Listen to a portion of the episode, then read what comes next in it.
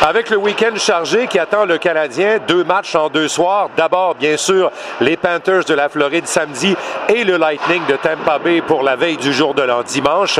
Martin Saint-Louis avait une dernière occasion de peaufiner quelques détails dans le jeu de son équipe lors d'un entraînement qui a été tenu au centre d'entraînement des Panthers en banlieue de la ville de Fort Lauderdale. C'est Christian Dvorak qui manquait à l'appel. Il a été gardé à la clinique pour des traitements.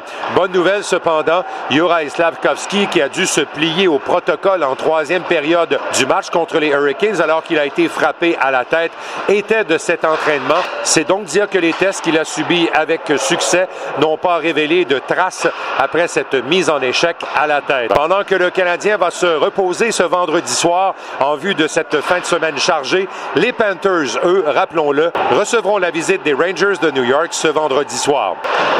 Ici Martin McGuire, c'était l'entraînement en 60 secondes.